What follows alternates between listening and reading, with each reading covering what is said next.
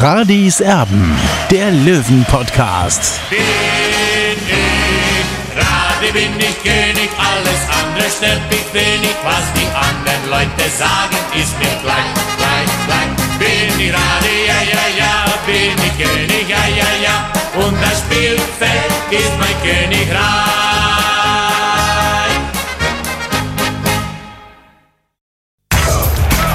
Radis Erben, der Löwen-Podcast. Radis Erbe heute. Also zu besonderen Ereignissen gehören auch prägende Gesichter beim TSV 1860, denn äh, ja, am Samstag mit dem Auswärtsspiel bei Türk Gücü München kehrt der TSV 1860 wieder ins Olympiastadion zurück und zwar nach 16 Jahren. Tja, und welches Gesicht verbindet man am meisten mit dem Olympiastadion? Also ich glaube, da kann es nur einen geben. Thomas Riedl, der kleine Pfälzer, der bis heute als Fußballgott an der Grünwalder Straße verehrt wird. Der steht exemplarisch für eine erfolgreiche Bundesliga-Zeit beim TSV 1860. Und das Ganze natürlich am Oberwiesenfeld. Am 27. November 99, da erzielte Riedl das 1-0-Siegtor im Bundesliga-Derby gegen den FC Bayern im ausverkauften Olympiastadion. Ja, und am Ende wurden die Löwen Vierter, Stadtmeister, qualifizierten sich auch für die Champions League-Qualifikation. Servus, Thomas Riedel. Hallo, grüß euch, servus. Thomas, wir müssen natürlich logischerweise über dieses Spiel sprechen. Nach 16 Jahren kehrt der TSV 1860 wieder zurück ins Olympiastadion und äh, na klar, viele Löwenfans verbinden das Olympiastadion ähm, mit diesem erfolgreichen Derby, so mit dem ersten Derby-Erfolg nach 22 Jahren Wartezeit. Kannst du uns dann nochmal das Tor aus deiner Sicht beschreiben? Ja, das Tor war natürlich, äh, sag ich mal, der, der finale Stoß nach gefühlt 20 Lattentreffern. Ich weiß, dass, der, der, ähm, dass wir in der Abwehr einen Ball hatten. Ich glaube, der Passi war es, der den, den Ball hinten erobert. Ähm, hatten ja die Münchner eigentlich die ganze Zeit hinten in die Abwehr reingedrückt und spielten tiefen Pass auf, so wie man es heute immer sagt, ne, vertikal, diagonal geschnittener Pass auf Martin Max, äh, der natürlich super ablegt und ich kam von hinten angerauscht und haben schön über den Riss rutschen lassen in die lange Ecke rein. Hatte auch der Olli keine Chance mehr. Ja, ich glaube, das war die, die Krönung des Spiels. Gott sei Dank auch 85. Minute. Da hatten die Bayern dann nicht mehr so viel Zeit zum Luftholen und für uns war es natürlich ein einmaliges Erlebnis. Also einmalig nicht, das kam ja dann ein halbes Jahr später nochmal. Thomas, äh, bist du danach irgendwie in Trance gefallen, weil so ein Tor zu schießen, so ein wichtiges Tor auch für den TSV 1860, wie kann man sich das vorstellen? Ja, es ist, ist einem in der Situation gar nicht so bewusst, ja, dass das so ein wichtiges Tor ist. Ähm, natürlich war der Derby-Sieg dann im Nachgang mit den ganzen medialen Sachen, die da aufkamen, mit der, mit der Fanfreude und war natürlich super, ne, dass ich als, als Neuzugang aus Kaiserslautern ähm, dann so ein Tor mache und das hat mir natürlich den Einstieg dort natürlich super erleichtert und ich glaube, deswegen kann ich mich heute auch noch im Grünwalder blicken lassen. Ne? Ich glaube, da freuen sich doch noch einige. Thomas, dadurch, äh, was da in der Zwischenzeit dann seitdem bei 60 München passiert ist, vergisst man immer so ein bisschen, wie dieses Spiel eigentlich war. Ich habe neulich Ja. mal eine Zusammenfassung gesehen von diesem Derby. Es ist ja Wahnsinn. Also, das war ja nicht nur ein verdientes 1 zu 0. Also, die Bayern hätten sich auch nicht beschweren können, wenn es fünf Gegentore gegeben hätte. So überlegen war der TSV 1860. Mhm. Aber ich glaube, das war öfter schon so. Ne? Wir hatten ja viele Derbys, die ich dann vorher im Fernsehen auch gesehen hatte. Ja, mit Traumtoren. Ich erinnere nur an das Schöne vom Jörg Böhme mit dem Außenriss in, die, in den Winkel rein. Und im, im Endeffekt hat es nie so ganz gereicht. Ne? Und ich glaube, dass äh, nachdem das Tor gefallen ist, haben die Löwenfans auch fünf Minuten, glaube ich, die Hosen voll gehabt, dass da noch irgendwas passiert. Weil das war ja so Inklusive die- mir, Inklusive mir übrigens. Ich war dabei. Das war ja so die klassische Dramatik der letzten Jahre. Und umso schöner war dann äh, der Abpfiff. Und ja, das war natürlich eine, äh, eine traumhafte Feier auch danach. Das muss man auch dazu sagen. Lauter mal ein bisschen aus dem Nähkästchen, Thomas, äh, was dann passiert ist in München und mit euch als Mannschaft. Ich glaube, ihr seid Mhm. damals auch mit dem Bus zum P1 gefahren. Ja, wir waren alle zusammen unterwegs. Ich glaube, man kann gar nicht mehr die ganzen Stationen äh, äh, beschreiben, wo wir waren. Ähm, Haben uns, glaube ich, im D2 auch getroffen, erst wie immer. Ähm, das war ja so ein bisschen unser Treffpunkt, unser Mannschaftstreffpunkt, ähm, von dem wir eigentlich immer alles organisiert haben und sind dann zusammen in die Stadt. Äh, Karl-Heinz Wildmoser hat die große Spendierlederhosen angehabt. Und äh, das war natürlich ein einmaliger Tag. Und am Tag drauf war ich auch mit, mit, mit Harry und mit, mit, äh, mit dem Icke in der Stadt. Und auf einmal natürlich hast du gesehen, dass aus allen Fenstern oder gefühlt aus allen Fenstern in München blau-weiße Fahnen raushängen. Und da sieht man halt einfach mal die Verbundenheit der Stadt mit den Löwen. Ja, das ist schon äh, einem auch gar nicht bewusst vorher, weil natürlich die, die rote Dominanz die ganze Zeit da war. Und ja, ich glaube, das war ein, es war ein Löwenjahr. Ne? Auch wenn die Bayer Meister gemacht haben, mit zwei verlorenen Derbys ähm, konnten wir doch ganz gut leben. Oder besser gesagt, andersrum, wir konnten ganz gut mit zwei gewonnenen leben. Ich, wollte gerade sagen, also es war nicht nur dieses 1 zu 0, sondern auch der 2 zu 1 Erfolg, also die Stadtmeisterschaft. Es war eine unglaubliche Saison. Wie, wie hat man das damals erlebt? Ähm, ja, es war ja auch eine, eine frisch zusammengewürfelte Mannschaft. Ne? Und wir hatten in dem Jahr einfach die, die Situation, dass diese Mischung aus jungen, willigen Spielern und Erfahrenen wie Marco Kurz, wie Bernhard Winkler, ähm, wie Tommy Hessler, der natürlich, sag ich mal, auch ein, eine Feierrunde ja hatte. Ne? Der kam in jedes Stadion und wurde als Gästespieler von den Fans gefeiert. Das hat einfach gepasst. Ne? Die Mannschaft war, ja, sag ich mal, niemand neidisch. Ne? Auch wenn du mal nicht gespielt hast und reinkamst, hast du Gas gegeben, hast auch deinem Mitspieler mal dann die Minuten gegönnt. Und das war wirklich ein geiles Kollektiv. Ja, und es war wirklich schade, dass das dann wirklich in dem nächsten Jahr dann so ein bisschen auseinandergerissen wurde. Also ich glaube, das war ein Jahr, das nicht nur, sage ich mal, den Fans sehr in, in, Erinnerung geblieben ist, sondern auch der Mannschaft sehr gut in Erinnerung bleibt. Du hast es schon anklingen lassen, Thomas, die Mannschaft qualifizierte sich ja damals als Vierter für die Champions League-Qualifikation. Für dich persönlich war dieses Derby-Tor eher eine Last äh, oder wie würdest du das jetzt charakterisieren im Nachgang? Mhm. Also Last kann man jetzt so nicht sagen, weil dann wäre es ja für mich persönlich eine Last gewesen. Das war es nie. Ja, im Gegenteil, ähm, bin damit eigentlich nie ähm, groß fordernd umgegangen. Das war eigentlich ein super geiles Erlebnis, ja, was, was ich gerne mit allen geteilt habe. Und ähm, natürlich kam dann so ein bisschen das Thema über, über, über den Werner auf, ne, dass er da sag ich mal, keinen Chef neben sich geduldet hatte, obwohl ich diese Position beim besten Willen nie beansprucht hatte. Aber das war natürlich ein bisschen schwierig im zweiten Jahr für mich. Ähm, die Mannschaft wurde wieder zur Hälfte ausgetauscht. Ne? Es kam mit Erik Mückland, äh, neuer Spieler für die Position. Und ich sage immer so ein bisschen, wenn man so das erste Training dann im, im neuen Jahr beobachtet hat, und wir haben Kreis gespielt, also wie immer, ne, 6 gegen 2 und ich gebe einen Ick im Beinschuss und da standen so ein paar Fans an der Seite, die die dann gerufen haben, Thomas Riedel, Fußballgott. Und die wurden aufgrund dieser Aussage vom Werner mal direkt des Trainingsgeländes verwiesen. Da habe ich schon gewusst, das könnte eine schwere Saison werden für mich. Aber ja, es ist so ist Fußball halt. Ähm, Wenn es immer eitel Sonnenschein wäre, wäre es auch langweilig gewesen. Von daher war es schade, weil es mir natürlich auch viel Spaß gemacht hat bei 60. Ne? Jetzt wollen wir natürlich auch mal über dieses Stadion sprechen, über das Olympiastadion. War das für die Spieler damals eigentlich was Besonderes, dort zu spielen? Oder mhm. war das ganz normal? Nee, es war auch für uns, sag ich mal, als ich in Kaiserslautern gespielt habe, was Besonderes dort äh, zu spielen, weil es meiner Meinung nach natürlich ist kein normales Fußballstadion. Es hat nicht so diese, diese enge Atmosphäre, wie es im Grünwalder oder im, im, im alten Betzenberg früher war. Ne? Das, das ist nicht so.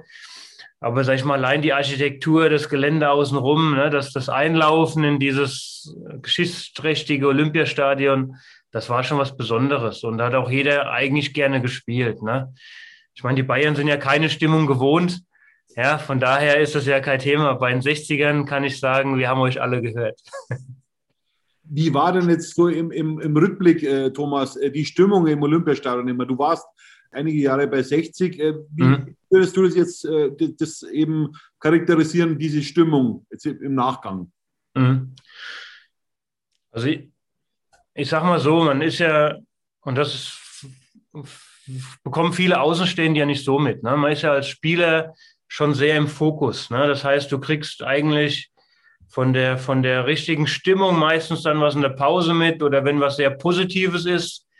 Ja, so dieses, diese, diese Ballgewinnsituation, sage ich immer, und dann dieser Push von den Fans, das kriegst du extrem mit. Ja, aber so diese, diese Gesänge und so, das kriegt man nicht unbedingt immer so mit, ne, weil man schon sehr im Fokus drin ist.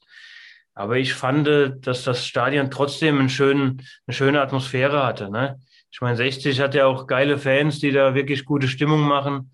Ja, und von daher hat man da schon viel mitgekriegt. Wir hatten ja auch, ähm, glaube ich, viele, viele Spiele im Olympiastadion, die fast ausverkauft waren. Ne? Also da war ja wirklich, in dem einen Jahr war ja die Hölle los. Also da wollte ja auch jeder dabei sein. Ich Thomas glaube natürlich, wenn du 20.000 drin hast, dann sieht es natürlich ein bisschen anders aus, definitiv. Seit dem Tor äh, gegen die Bayern wirst du beim TSV 1860 als Fußballgott verehrt. Macht sich das heute noch bemerkbar? Wie macht sich das heute noch bemerkbar? Macht sich äh, in dem Fall bemerkbar, dass ich am 27.11. mein E-Mail-Postfach merklich äh, füllt.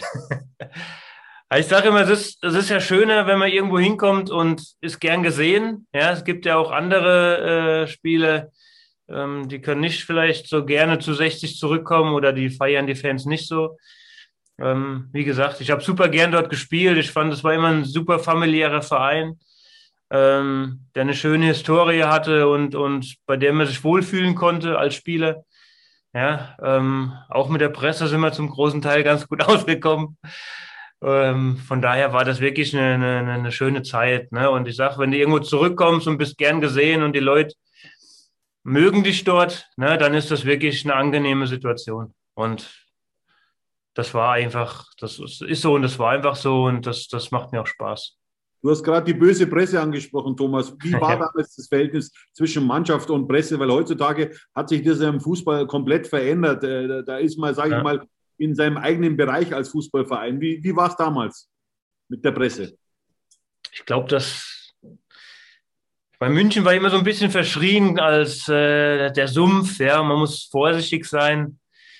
Ähm, ich glaube, dass wir alle ein gutes Verhältnis miteinander hatten. Ne? Natürlich gab es auch mal Meinungsverschiedenheiten. Das ist ja ganz klar, dass man nicht immer äh, einverstanden war mit dem, was geschrieben wurde.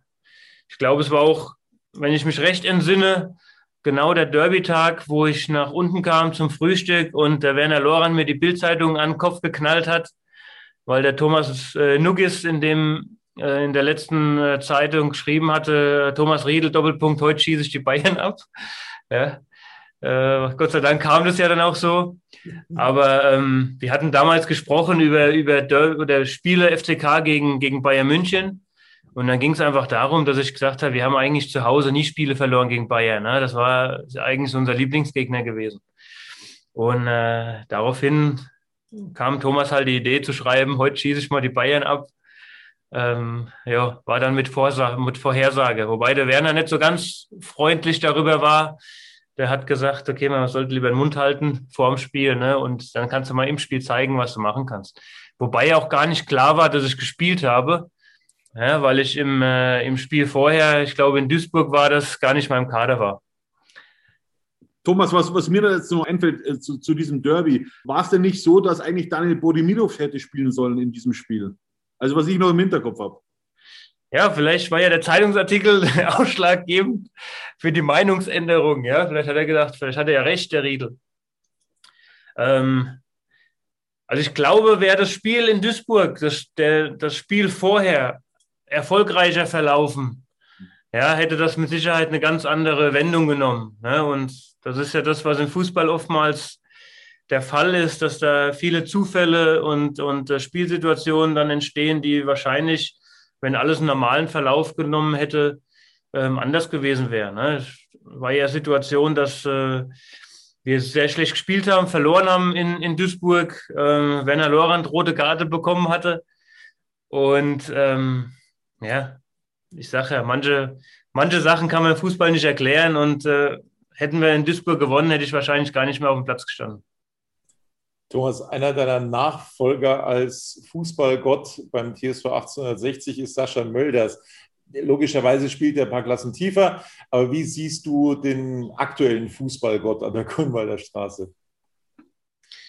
Ja, nachdem er im Sommer seinen Vertrag ja fast selbstständig äh, verlängert hat, ja, Gott sei Dank, muss man sagen, ähm, finde ich, finde ich eine Sensation. Ne? Ist jetzt nicht unbedingt, sag ich mal, wenn ich die Figur vom Cristiano Ronaldo vergleiche, ist es nicht unbedingt eins zu eins das Gleiche. Aber es ist halt ein Stürmer, ne? Das verlernen die nicht. Ähm, der steht immer richtig, der hat einen Fuß dort, einen Kopf dort, wo, wo er hingehört als Stürmer. Und ich ziehe echt meinen Hut. Also sensationelle Leistung vom, vom Sascha, ähm, wie er seine Löwen mitreißt. Ne? Wer hätte gedacht, dass diese Mannschaft, sag ich mal, sieben Spieltage vor Ende äh, Aufstiegsmöglichkeiten hat. Ne? Und das ist zu, zu einem ganz großen Prozentsatz ist es sein Verdienst. Das muss man einfach so sehen. Schatz, ich bin neu verliebt. Was? Da drüben. Das ist er. Aber das ist ein Auto. Ja, eben. Mit ihm habe ich alles richtig gemacht. Wunschauto einfach kaufen, verkaufen oder leasen. Bei Autoscout24. Alles richtig gemacht. Wie baut man eine harmonische Beziehung zu seinem Hund auf? Puh, gar nicht so leicht. Und deshalb frage ich nach, wie es anderen Hundeeltern gelingt, beziehungsweise wie die daran arbeiten. Bei Iswas Dog reden wir dann drüber. Alle 14 Tage neu mit mir, Malte Asmus und unserer Expertin für eine harmonische Mensch-Hund-Beziehung, Melanie Lippisch. Iswas Dog mit Malte Asmus. Überall, wo es Podcasts gibt. Thomas, du hast es gerade angesprochen. 60 klopft jetzt nach einem furiosen Spurt wieder ans Tor zur zweiten Liga. Was traust du dieser Mannschaft jetzt im, im Endspurt zu? Mhm. Ich finde es auch eine gute Mischung haben aus, aus vielen jungen, hungrigen Spielern auch, ne? Und dann im, im, besonders im Sascha vorne, ähm, der einfach die Dinge reinknipst. Ne? Man sieht ja bei Bayern jetzt äh, in der Champions League, wenn genau der Spieler ausfällt vorne, der die Tore macht, dann hast du da ein Problem. Ne? Und ähm, so Spieler sind einfach nicht zu ersetzen. Ne? Und ich drücke natürlich fest die Daumen. Äh, mich würde super freuen, wenn die, wenn die Löwen äh, aus diesem Drittligasumpf da rauskommen würden. Das ist äh, wäre zu wünschen einfach, ne? weil wir wissen ja und wir sehen ja, dass es einfach eine Pleiteliga ist, die dritte Liga. Und ähm, wenn man die Chance hat und nutzen kann, wäre es natürlich eine Sensation. Ja, du hast die dritte Liga angesprochen. Du ja, nimmst sie natürlich sehr bewusst wahr, auch äh, logischerweise mit deinem Ex-Club 1. FC Kaiserslautern. Wie nimmst du die Löwen von heute wahr, von außen? Mhm. Also ich bin ja, vielleicht ist es gut, dass ich ein bisschen weiter weg bin, ja, dann kriege ich die ganze Querelen, die im engen Umfeld passieren, ähm, bekommt man natürlich nicht so mit, ne, sondern man bekommt eigentlich eine distanzierte ähm, äh, Meinung über die, über die Löwen. Ja, und das ist also die rein sportliche Situation einfach. Ne. Sage, es ist schade. Ich meine, wir haben das ja hier bei uns vor der Nase genauso, äh, dass wir Querelen innerhalb des Vereins haben. Wir haben ja fast die gleiche Werdegang im Thema KGA, Auslagerung, Investorensuche und, und ähm, da kam das Sportliche oft zu kurz. Und ja, dass man dann auch Leute, sage ich mal, was ich immer schade fand, dass man Bernhard Winkler dort rausgelassen hatte aus, aus Vereinsführung als sportliche Kompetenz, ähm, habe ich auch nie so wirklich verstanden. Weil sowas tut eigentlich einem Verein immer gut. Ne? Jemand mit so einer Historie hat, glaube ich, zwölf Jahre Werner Lorand überlebt. Ne? Also ein Werner kann, ein, ein, äh, Werner kann nichts mehr umschmeißen. Sowas wird einfach so einem Verein gut tun. Ne? Und ähm, man sieht jetzt eigentlich nur so die sportliche Entwicklung. Da bin ich auch wirklich froh, dass das in die richtige Richtung geht. Ja, wo, wenn ich mich recht erinnern kann, war vor zwölf Monaten nicht mal ein Budget, da neue Spieler zu holen. Ja, und jetzt hast du die Situation, du kannst aufsteigen. Also ähm, da hat man auch einiges richtig gemacht. Ich glaube, dass auch ein bisschen Ruhe eingekehrt ist, dass Ismaik da auch die Kommunikation sucht mit, mit Fans und ja, ich hoffe, dass sich das wieder zu einer Einheit verschwört, weil das hat die Löwen mehr stark gemacht ähm, aber auf die richtige Art und Weise eben. Ne? Das, ist, das ist auch notwendig. Und du brauchst halt einfach einen Geldgeber. Das ist leider Gottes so. Wir sehen Kaiserslautern, wie es ist ohne. Ja, und ich glaube, in der Situation, sieben Tage vor, Spieltage vor Schluss auf dem Abstiegsplatz zu stehen, die Situation möchte man äh, keinem wünschen. Ne? Thomas, du hast es gerade angesprochen, der andere Herzensverein, der erste FC Kaiserslautern, kämpft in der dritten Liga um den Klassenhalt. Äh, gelingt dem FCK noch die Rettung aus deiner Sicht? Mhm.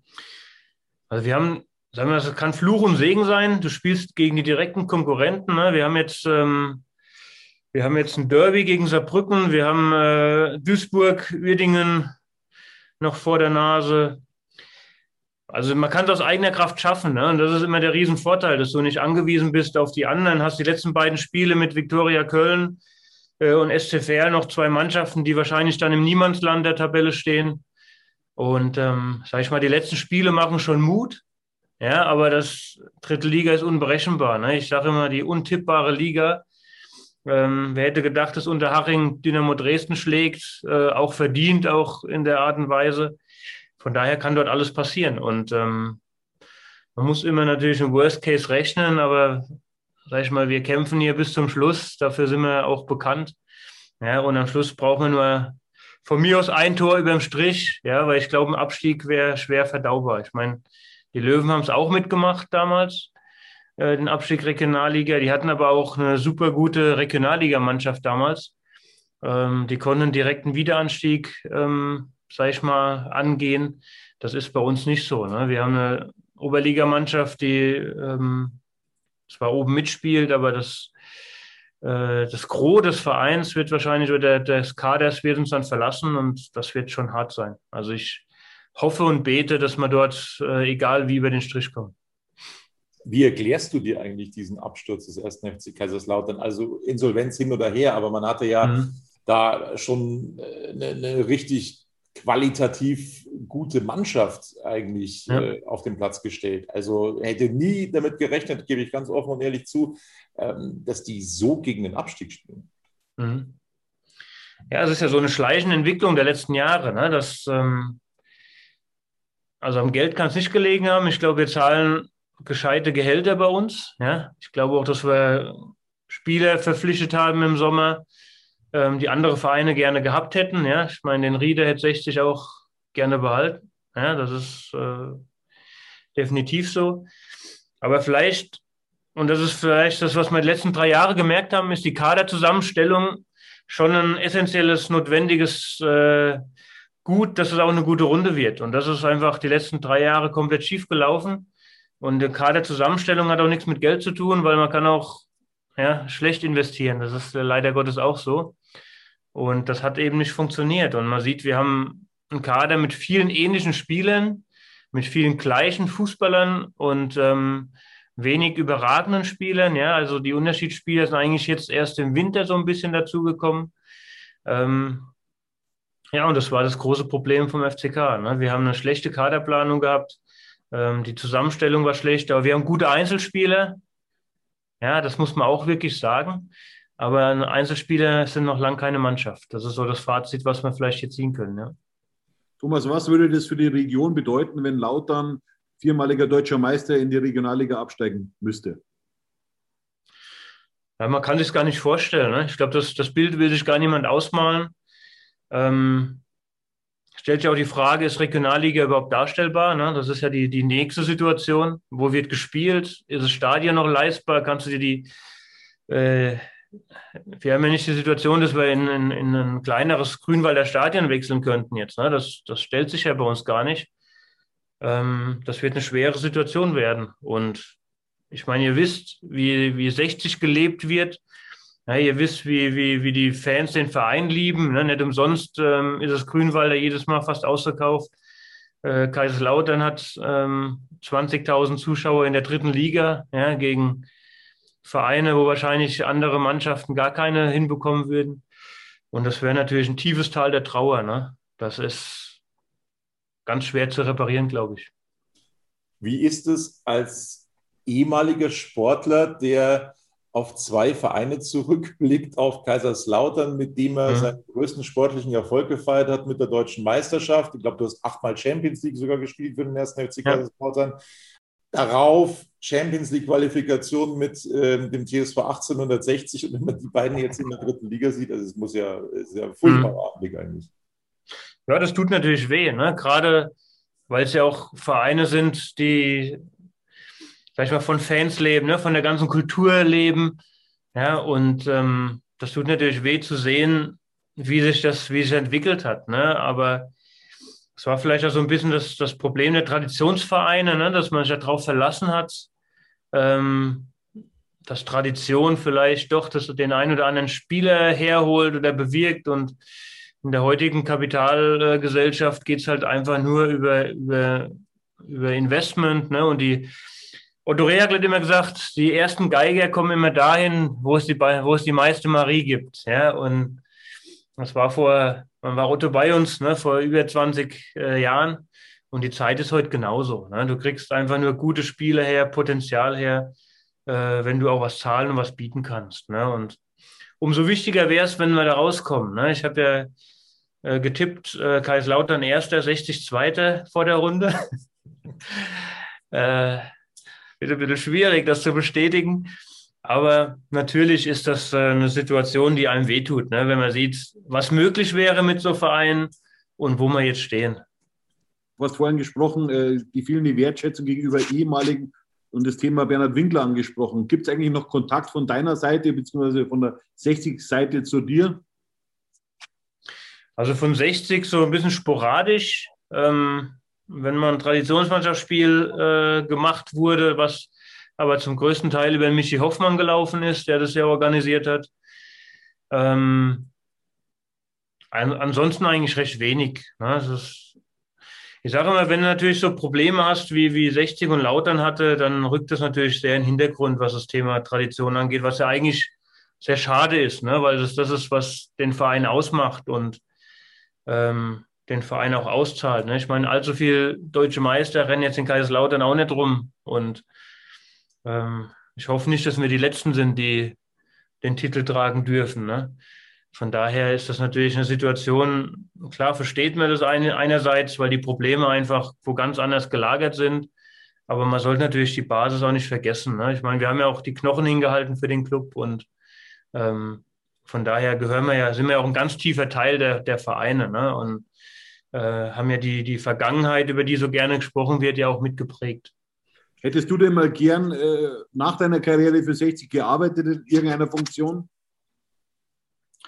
Ja, ich hatte mich ja, sag ich mal, vielseitig aufgestellt damals, weil man einfach, also dieser Schritt nach der Karriere ist ja wirklich nicht einfach. Das muss man echt dazu sagen. Ne? Und ähm, wir, ich hatte damals meine, meine A-Lizenz gemacht, ähm, damals auch in Österreich äh, was super war. Ich habe damals meine, mein, mein Sportmanagement, mein Sportfachwirt studiert über ein Fernstudium.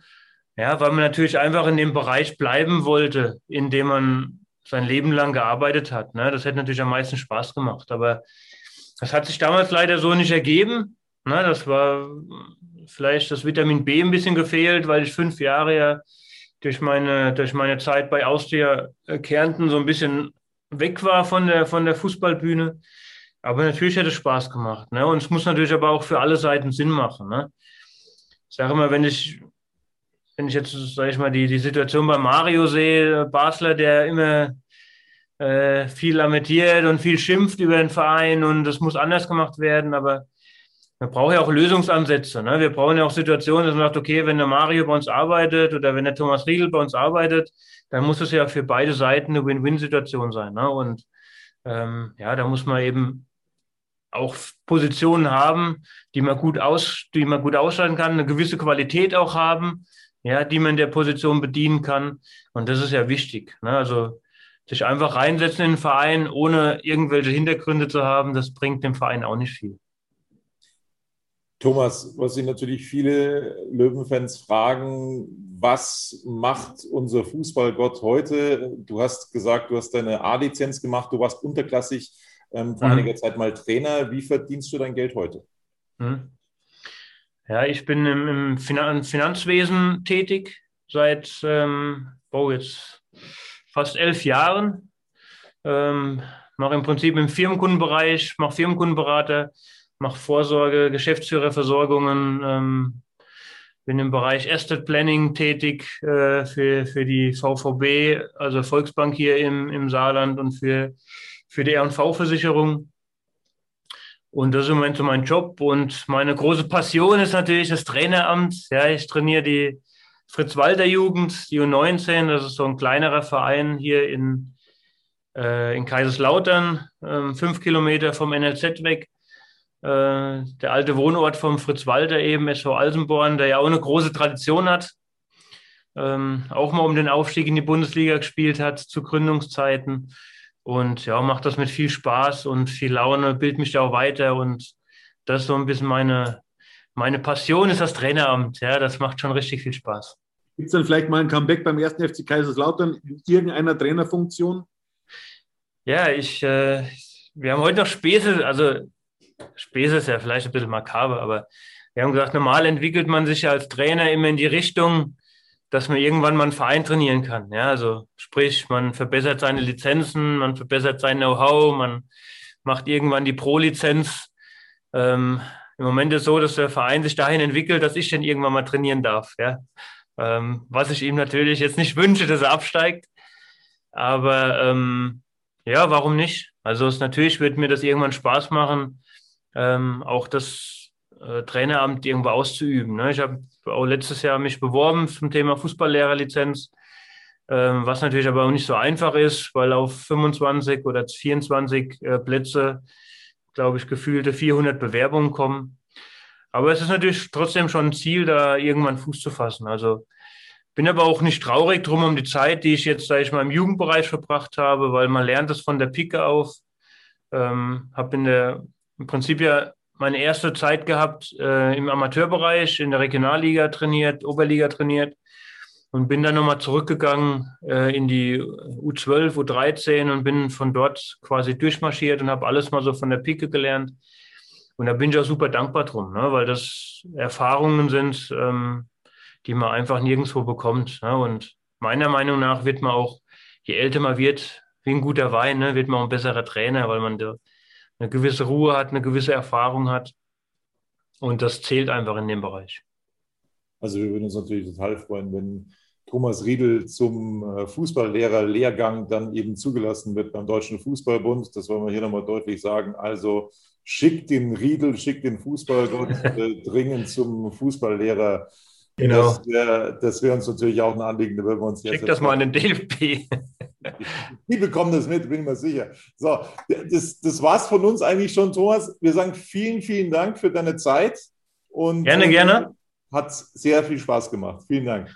Mir auch, ja. Und wir drücken die Daumen, ja, dass es für, für die beiden Vereine da in die richtige Richtung geht. Leider können beide nicht sieben Siege landen. Ne? Wir, haben ja noch ein, wir haben ja noch ein Spiel gegeneinander. Von daher, aber das, das ist ja klassisches 1-1 immer. Von daher sechs Siege, ein Unentschieden. Gehen wir beide, glaube ich, ganz gut aus der Saison raus. Das ist ein tolles Schlusswort. Dankeschön. Schatz, ich bin neu verliebt. Was? Da drüben. Das ist er. Aber das ist ein Auto. Ja, eben. Mit ihm habe ich alles richtig gemacht. Wunschauto einfach kaufen, verkaufen oder leasen. Bei Autoscout24. Alles richtig gemacht.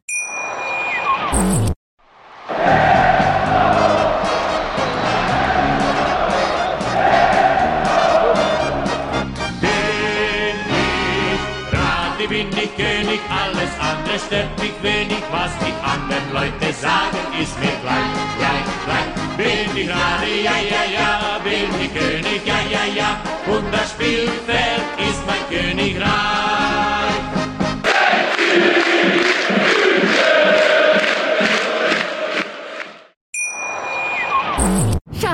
Ich bin neu verliebt. Was? Da drüben. Das ist er. Aber das ist ein Auto. Ja, eben. Mit ihm habe ich alles richtig gemacht. Wunschauto einfach kaufen, verkaufen oder leasen. Bei Autoscout24. Alles richtig gemacht.